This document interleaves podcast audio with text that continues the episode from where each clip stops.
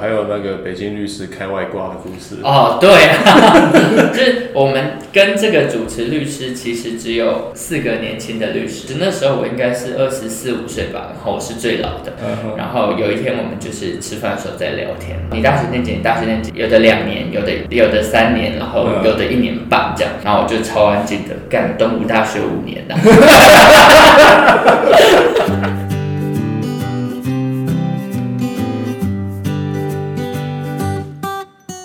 各位听众、粉丝朋友们，大家好，我是马克思。大家好，我是 Henry。我们第十二集邀请的来宾是泽律法律事务所的主持律师雷浩明律师。大家好，我是雷浩明律师。雷律师，我好像蛮早之前就认识他，应该在一五年左右。真的，他算是一个五年了，我自认为很不一样，而且非常厉害厉害的律师。嗯你看他做 legal tech，对然后现在当然是经营事务所，嗯，对，然后其他也经营粉丝团，对对，现在要找到这种全方位这么多能的律师，对啊，因为我从小时候就看那个雷律师的律师弹吉他长大。小时候。那我们请连律师跟大家介绍一下你自己好了。嗨，大家好，我是雷浩明律师，我是一个就是根据马克思的说法，就是一个不学无术的律师，就是什么事情都都喜欢沾一点哦。就是我觉得对很多呃不一样的创新的新的方式都蛮喜欢做尝试的，所以的确我也做过 Legal Tech，做过判决搜寻系统，然后我也尝试着写粉丝页，然后现在也在经营律师事务所。不学无术是客气的，对那我们就来聊聊雷律师是怎么样不学无术的。对，就是斜杠的始源到底是来自于什么？那我们就是跟雷律师有聊过说，在台湾职业之前是有先到北京那边的事务所去任职过嗯，请雷律师来分享一下。好啊，那是一个蛮蛮仓促的决定。说实在，那时候就是考上律师嘛，但是因为我还没当兵，但因为考上律师，你可以选择直接替代役。我那时候替代役入伍的时间已经确定了，所以大概我有一年的空档，然后我就在想要去哪里开始律师生涯。这样，在还没有决定的时候就跟女朋友吵架，然后对，负气就决定一定要离开台湾。刚好大学跟中国有一些交流，然后就请那边的同学帮自己投履历。刚好那边有一间事务所叫北京环球，算是一间大所，然后想找一个台湾律师，然后我们就电话面试，然后他们就说 OK，然后我就要去了。就上了。对对对，我就上我就要去，哦所以从我决定要离开台湾到我人出现在中国只有一个礼拜，然后我到那边的时候是连房子都还没住，所以前天我还住在旅馆，然后才所以看起来真的蛮气的，对 就是一个礼拜内就想要赶快离开这对个对，这个时候就。是一个极度冲冲动的决定。不过我现在我觉得应该是可以好好感谢这位前女友。对但是 观众比较想要知道的是，去北京，然后这段恋情就结束了吧？哎，差不多。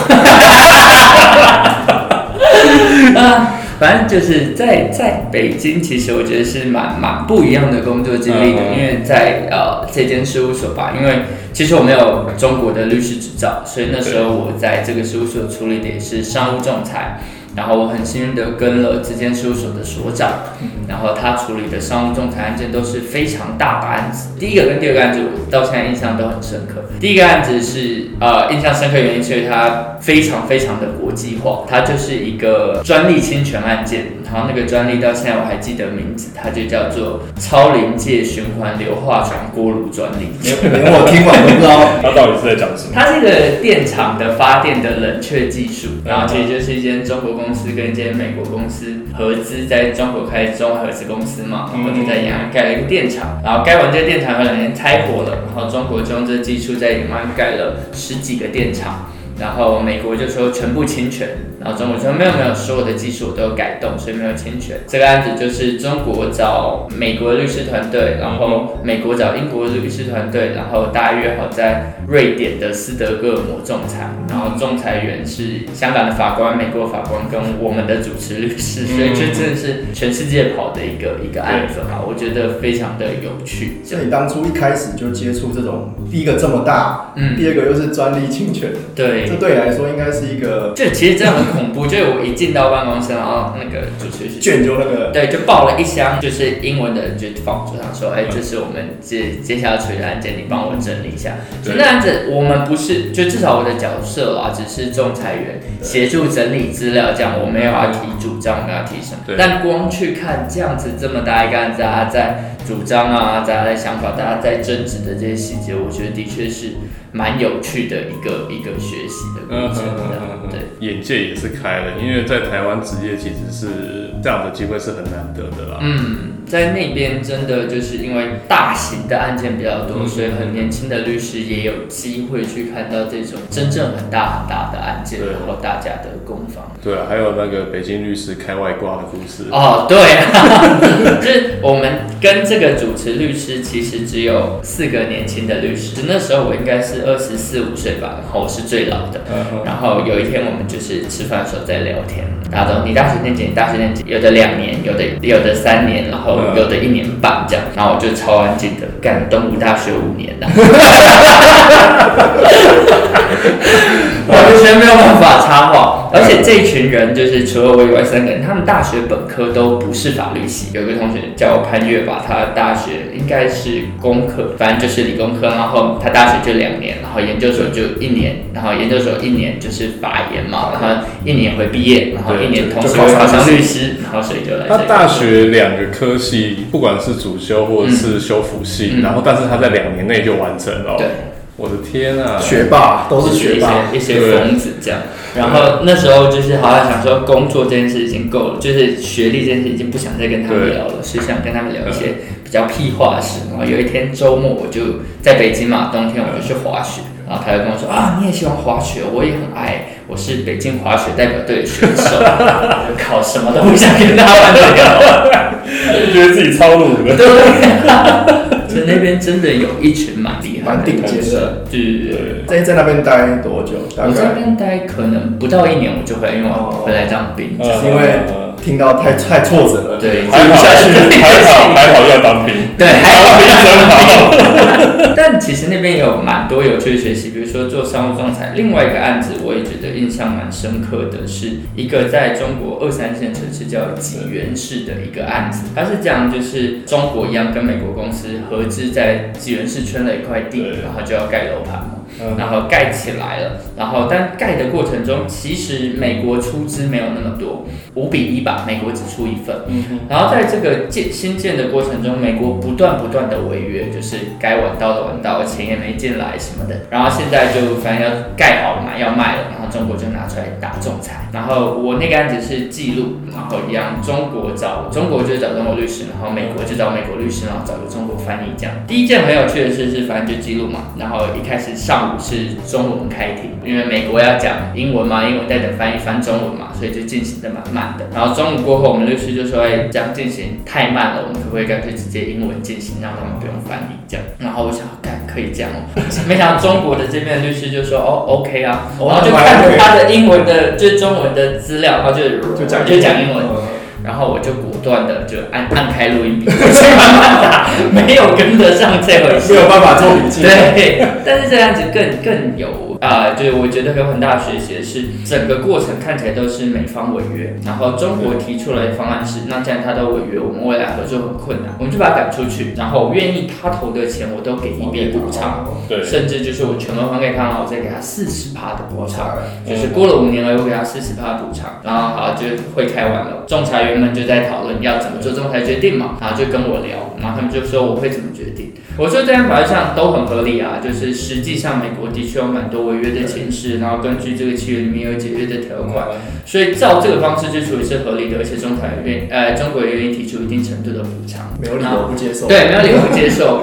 但是三个仲裁员就笑，他们说他们三个人决定都跟我想的不一样，三个人都是蛮一致的。他们说我应该看更前面，为什么这一个公司可以圈到这块地？是因为这时候这个城市在招商引资，对所以一定要有外资，他们才能有这一块地。嗯所以就是这个呃商业模式能起来，外资占很重要的一部分。对，然后为什么他们现在愿意把他们赶出去，然后给四十趴？是因为这个楼房楼盘的预期售价大概是五倍。更大，对。对，那他们的想法都是，如果是这样，那在这个时间点让这些其实有贡，就是真的对这个商业模式有贡献的人去被退出，其实反而是经济上的不公平的。对，然后他们就觉得他们应该要制定的就是美国违约部分该裁罚的裁罚，然后未来如果还有什么状况应该定的就定清楚，嗯哼，但是他们应该继续采用这个利得的分配。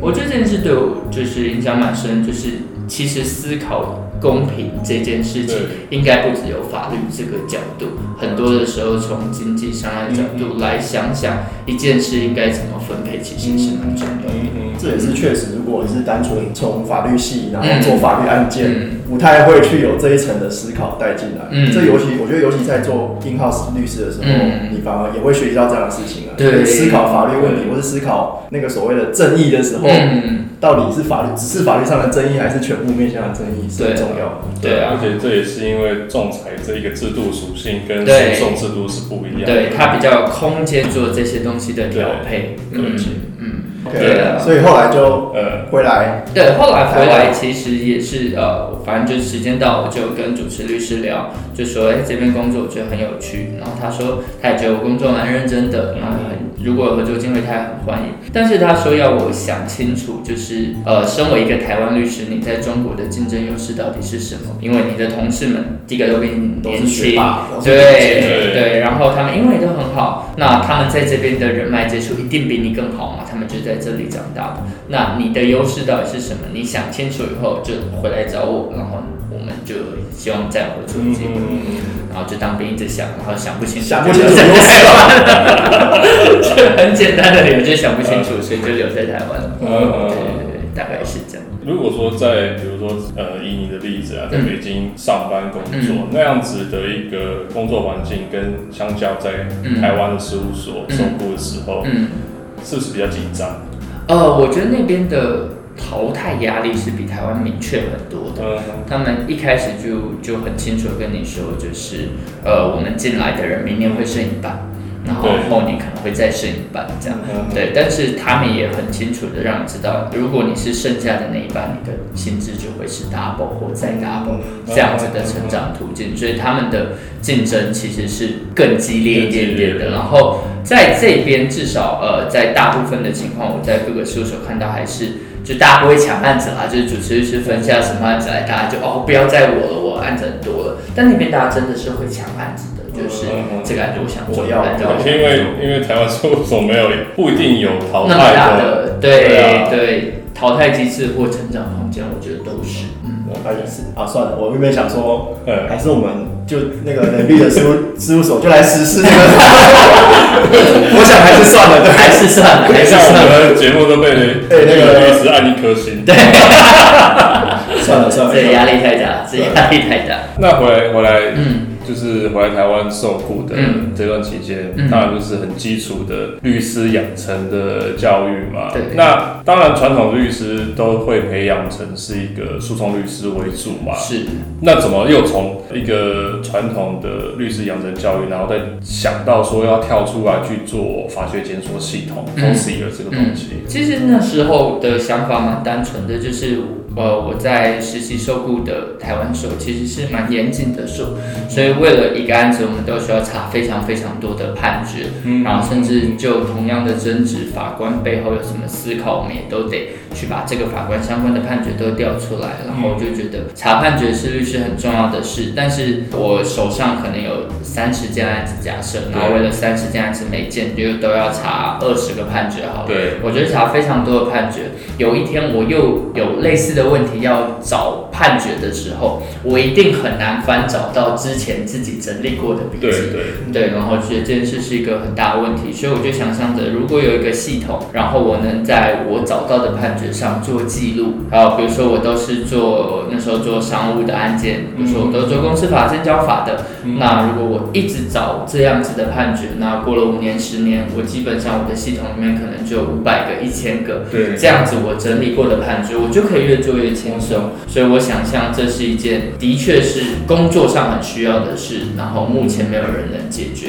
然后就就找了几个律师，就说，哎，对，大家也都觉得这听起来蛮有蛮有需求的，嗯，然后我们就我就去申请了呃 SBI 的创业补助嘛，然后呃也申请到了，那就想说那如果可以出来做，其实蛮好玩的，然后就跳出来做这件事，就跳出来全职做这件事情。我认识雷律师就是因为这个 Foreseer，对。那时候算是 Legal Tech 蛮前期的，，对所以对雷律师很早就参与这个 Legal Tech 的这个执行了，对，那你们那时候在做 c o s e r 的时候，因为前面还有一个法院，对。那你们那时候是想要跟法院做出不一样的东西吗？对啊，就是因为基本上法院就是判决检索而已，然后我们想的就是哦，如果还能再多做一件事，就是判决上做笔记笔记，这是另外一件事，而且我们在思考的是更多，如果很多的律师都愿意做笔记，那对案件他们都会有一些整理嘛，那我就可以透过他们的整理，我不去看内容，但是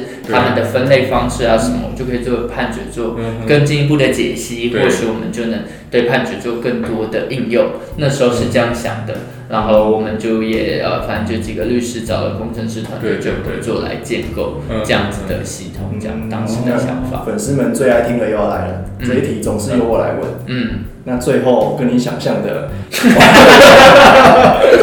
我觉得这就是很大的问题。第一个是我们其实呃，因为第一次创业，然后会想要产品做的很细，才才把它才做出来。release 出来，对，所以我们就呃为了光做笔记系统，然后我们就要做很多很多的前端，判决搜寻也要做好，然后笔记系统也要做好，然后各种笔记方式能不能上色，能不能分标签等等都要做好，我们才敢把它推出来。所以在推出第一个产品之前，其实我们已经花了很多很多的成本嗯跟时间。对，但是其实我们发现，大部分的律师是没有时间做笔记的。嗯嗯就是实际出来，大家会会搜寻，但是真正用这样子的系统来很认真的去做笔记、做检索的那个数量不是高的，就等于我们花了很大的成本在制造一个其实没有这么多人对有需求的。就那时候在创造这一个笔记系统的时候，是不是用国考思维放在里面，想要去创造一个属于自己的资料库的那一种概念？嗯，其实我觉得也对，国考思维是一个，然后也是受雇律师刚开始几年，嗯年轻律师的思维，就是我们更多的 时间在刚出来社会的时候，更多时间在写书状嘛，对在整理判决资料嘛，所以我就想着所有律师应该跟我都一样，在写书中整理判决资料。嗯哼，但后来其实知道更多呃，在呃职业比较后端的律师，可能他们更多的在跟当事人沟通，对。在结案，在开庭，一个案子他们能花费在判决资料整理的时间不一定这么长，对，常常就是找到这个判决，找到他用的那句话而已，更不用说对这个实际找出来判决做细致的分析，还到笔记整理，对。那个就不是大部分的律师的工作状况。对，因为其实大部分律师他在搜寻判决，他只引用判决全文里面的部分资料，对。他想要的那一句话对，而已。但是其实这整个案件是不是完全 fit 在他的案件上，那是另外一回事。对，另外一个比较大的问题就是，我们都是法律人，对。然后我们就找一个外部合作工程师团队来合作就好了。然后这个团队其实也很支持我们，协助我们做，但是因为我们自己都不知道我们想要什么，对。就是会要一直改嘛，产品建设过程中是这样。但对工程师来讲，你不告诉他这么清楚的嗯目标，对他们来讲是会报案嘛？这个一直改动，一直改动，其实是造成他们很大的负担的。嗯其实有的时候也不一定是他真的不愿意了或什么，但在沟通的状况上，你有时候就会觉得不好意思，又要人家改了。这种这种就是细部的感觉的的变化，我觉得就在产品的改动上就很难，真的是按着步调一直一直不断的去优化你要的东西，我觉得会是比较大的。这就是文科跟工科沟通成本很高的原因啦。真的，对啊，因为工科他们想要的所谓需求，嗯，他们的需求跟我们的需求的标准是不一样，对不对？所以沟通上常常会，比方说啊，我想要做到某一个程度，嗯我认为我已经讲得很清楚，嗯但是对于工程师来说，他说我做不出来，这个东西好好抽象哦。对。他们要的就是一条一项，清清楚楚，什么功能，几个话术，你的架构你想要达到的效果，嗯。然后这个效果后面你要去连接什么样的功能等等的那些东西，要完完全全地告诉他们。嗯，但是这个东西对文科，对我们这些文科来说，其实是很难的啦。对啊，对，尤其我们又没有城市背景，有的东西我们觉得非常单纯，看起来好像很简单，其实后面有很大的架构，我们不懂。对啊，我记得雷律师后来再一次创业，嗯，就是找对人。对，其实其实我觉得很幸运，就是呃，创业的过程蛮了解到，就是你的团队有什么人，你才能做什么事。如果你是一个想做法律科技的人，你就要有法律跟科技。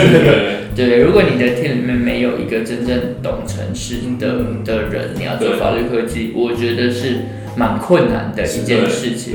然后，但很幸运，就是我们做佛系的过程，就也遇到一个，就是现在就是一起创业的伙伴，他之前也有做一个判决搜寻系统叫包大人，然后我们就都因为在同一个领域认识。然后就彼此聊了很久，就是跟世文也谈了很久。他也是一个，就是他的学学经历背景也蛮有，他是台大法律念了以后，觉得法律没有去转资管，然后就是他资管毕业以后去美国念到资工的博士，这样。他就是同时有法律跟资工的背景，然后我们就一直想在法律领域看能做什么不一样的产品，然后讨论了很久之后才有这次合作的机会，然后这次合作就。看起来进程就蛮顺利的。要不要跟听众们稍微介绍一下你们现在嗯有哪些，就是重新再次创业之后有哪些服务？嗯，其实那时候我们在聊的是为什么我们要一起出来做一个产品，我们在想的是。法律服务这件事，呃，某个程度上，我们两个觉得它应该是大家都有机会使用的。对，所以我们创业的核心应该就是人人都能使用法律服务这件事情。这是要怎么达成？在我想起来，法律服务一定有一些比较呃高端、比较呃大金额的，然后本来就会有很多的律师在。竞争或提供服务，那这里就不是法律服务的缺口。对，但有一些法律服务，它的确是有法律需求，但有可能是因为它增值的标的金额低，律师不一定，就是找律师不划算嘛。比如说车祸相撞要赔三万，那你找律师七八万来说，根本就不 make sense 嘛。对，但是他们有没有法律需求？有。那他们需不需要法律的专业协助处理？需要。那有没有任何方式是能协助这些人也得到某个程度的法律服务的？现在他们的选择就是有服务跟没服务嘛？对。那有没有一些在中间程度的服务是能提供？就是我们这一次创业比较想解决的项目。是可以协助，但是他协助的 cost 不会这么高，但是他们可以。实质的受到帮助，对对，所以我们一开始就就是这个前提架构以后，我们就在想。第一个能做的或最需要做的是什么领域？嗯然后我们想了半天，我们觉得最需要做的应该是婚姻。婚姻这样子的案件了，在我们的想法里是民事案件里面真正诉讼到后面的结果会最影响民众生活的一件事情。对，因为离婚了，监护权归属判了，对大家生活真的会有比较大的影响，不单单是给不给钱这样子的事而已。所以我们觉得婚姻这个服务应该都是要大家都能得到。法律服务的，或能有些预期的，所以我们就从最前端开始架，我们就因为我们之前有做 f o r s e e r 嘛，我们有一些判决的资料了，我们就把判决的资料捞出来做了一些分析，所以我们一开始就架了一个网站，然后让民众可以去点选他的基础事实情状，比如说跟老公到底有什么争执，对，然后呃他住在哪个县市，有没有小孩，那我们可以根据这些事实情状做一些简单的分析，让民众知道在这样的事实情况下，过往的案件大概他们胜诉的几率在哪里？嗯，然后他们能拿到的赔付金额在哪里？然后他们需要去采取的法律程序和收证方法有哪些？我们就做了这样一个前端的判决的简单的分析系统，然后就发现其实民众使用的情况蛮热烈的，但他们也都还想追问后面的事实，根据他们的个案有一些细节情况，到底该怎么处理？所以我们就加了来让民众来询问问题。然后就发现，呃，问问题的状况也很踊跃。对。然后我们就再接着，那真的有要问问题的，我们就把他约到线下来，让律师现场付费咨询。然后付费咨询，如果需求，再委任律师去实际处理这个案件。然后这个流程我们发现 run 的是蛮蛮顺利的。所以实际的情况就是，呃，非常多的案件，因为在网络上知道了自己大概会面对什么事情，对，然后进而呃比较有一个思考依据了，然然后就能相信我们，然后就来咨询，然后最后委任我们案件，所以这个服务就慢慢 run 了起来。这样，这是我们做八五零一零这个离婚服务。的起头。我知道说你们还有一个另外一个产品，就是有关于债务催讨的部分。是，为什么会看到这个需求？这件事其实蛮有趣的，就是我们写过很多文章嘛，对，然后我们发现，在我们文章很大很大搜索量的，除了离婚以外，对，有一个有一个文章的关键字搜索量莫名的高，你打欠钱不还，然后就发现搜索量第一名是我们，然后我们就发现的确民众很长很长遇到这个问题，对，然后在我们粉丝页上或其他地方来问的民众很常问这个问题，对，然后我们就很认真的思考，当遇到这个问题的时候，民众是是不是有解决方案的？嗯其实真的很难，就是他们不知道怎么去呃，透过法律的途径合法的催讨债务。很多人就想，那我就去找讨债公司啊，或者什么。但找讨债公司其实不是一个太完美的解决方案。第一个，呃，讨债公司用手段，你会害怕吗？要是他用不正当的手段，你会不会背负其他的责任？再来，如果真的是不正当的讨债公司，他们就算讨到钱了，他要分你多少比例，感觉是他决定，而不是你决定的。所以对民众来讲，要回债务这件事的确是个蛮大的问题。但我们也发现，其实呃，不管是银行啊，或者是其实他们有债催的部门，然后他有一套合理的法律的债务催收的流程，包含支付命令啊、本票裁定啊。后面强制执行程序啊，可以查国税局的资料啊，查劳健保资料，查集保中心、邮局等等的。其实这样子的一套流程运作下来，在我们现在实际运作来，也是能追回蛮大一部分的债务的。对。然后我们就觉得这是民众的确也有法律需求的一块，所以我们也开始做第二个产品，就是这一块的法律服务。我觉得在我看来，雷律师好像已经把这个法律产业变成一种，就把它切成一个一个服务。嗯，对，就是产品或服务，然后就是把每一个议题也好，然后把它先区块化之后，然后再把它系统化，嗯，然后就可以让这一套一直这样运行，获取就可以很快速的去获取大量的案源。嗯，当然，我觉得我们私底下有聊到，这就会还要呼应你的这个组织成长，嗯，然后怎么去接到这么大的案源，我觉得这是一个问题。对啊，其实至少在前端已经做出不一样的方式。我们觉得其实法律服务，因为它很很广了，你想要呃什么领域都做得好，我觉得基本上很困难。而且比如说一般呃什么案件都接，比如说一年接三件离婚、五件车祸、三件债务催收、几件智慧财产。那我要说，我对一个领域能有很深的了解是困难的。对。但是像比如说婚姻案件，我们现在一个月可能有三四十件的新案，一年我们可以有四五百件案子。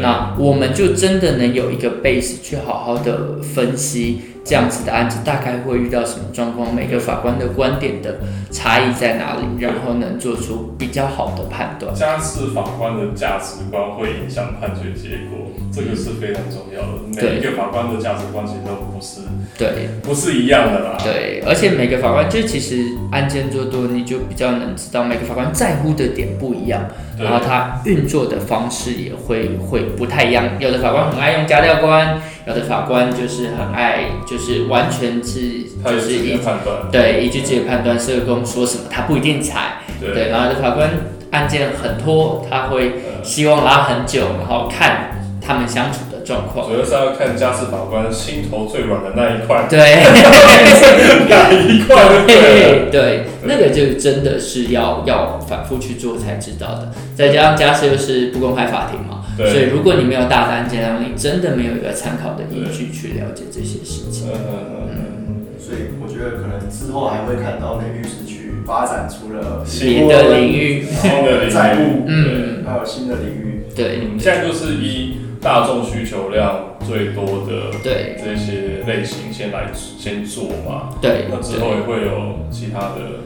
呃，对啊，我们现在其实也还有跟呃金奇律师合作嘛，那就是大麻也是我们新开拓的一个领域，对。啊，我们的想象就是，既然我们要实现的是让人人都能使用法律服务，那一定是挑最多最大量的法律服务，然后呃民众有很大的需求，但是他们现在不一定能找到一个比较前期的了解的方式的这个领域来开始做。个人一个好奇，单纯问的律师，因为像车祸，嗯，车祸就有人在做，对对，有人在在也是做这种系统化车祸案件，也是用利用这种来做，对对对，点。我没有跟他们聊啊，这次我没有去找他们聊，我觉得他们做的也蛮好，也蛮有趣的。对。对，但呃，车祸案件我们其实也有想过那领域，那时候其实还有几个领域在想，车祸是一个，妨碍名誉是一个，因为太多网络骂人的来问的，但是后来我们还是没有选这两个。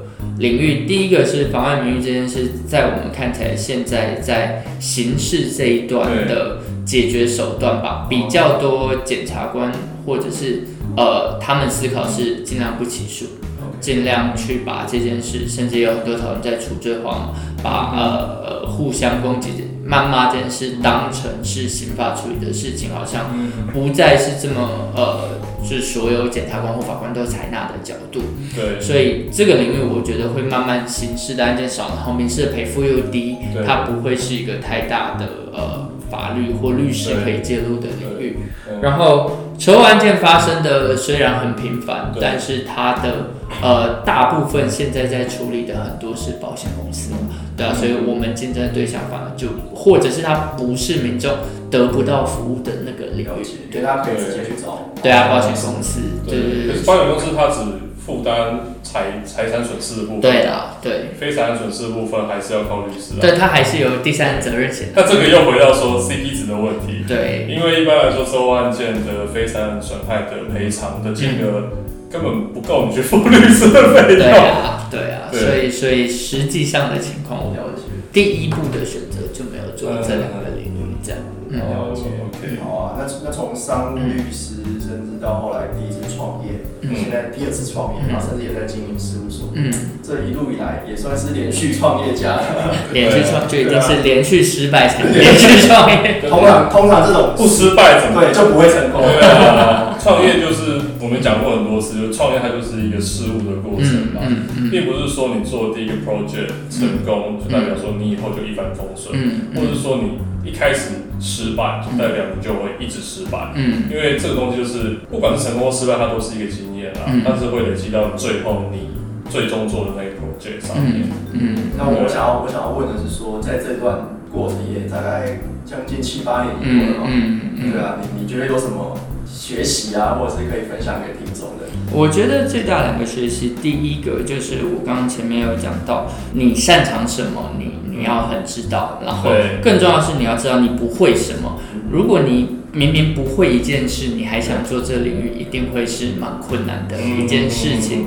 所以我觉得第一件事是你要知道自己不会什么。那如果你不会了一个东西，你还想做这跟这个领域相关的事，就一定要找到会这个领域的人来做合作，那你们才有可能在这件事上做得好。然后另外一个也是刚刚我们谈的，就是。事物的过程，我觉得创业很大的一个重点就是你要在就是就是 MVP 的概念嘛，最最小的成本去尝试这件事情到底是不是大家需要的，而不要在脑子里想的很好，这件事情是大家啊就是一定很需要，所以我花很大的能把它做得很好再推出来，我觉得这是一个比较。比较难的方式就是你你一下就想着你能猜中所有人的想法是困难的，倒不如你做一个最小的产品出来尝试，真的有人需要以后，你再慢慢根据大家需求去改动跟放大这个产品。我觉得大概是这个创业阶段学到比较重要的两件事，就是知道自己的强项跟弱点。嗯，对。第二个，不断的去尝试，去修正，对，然后去让你的尝试成本越低越好，让你可以多尝试几次。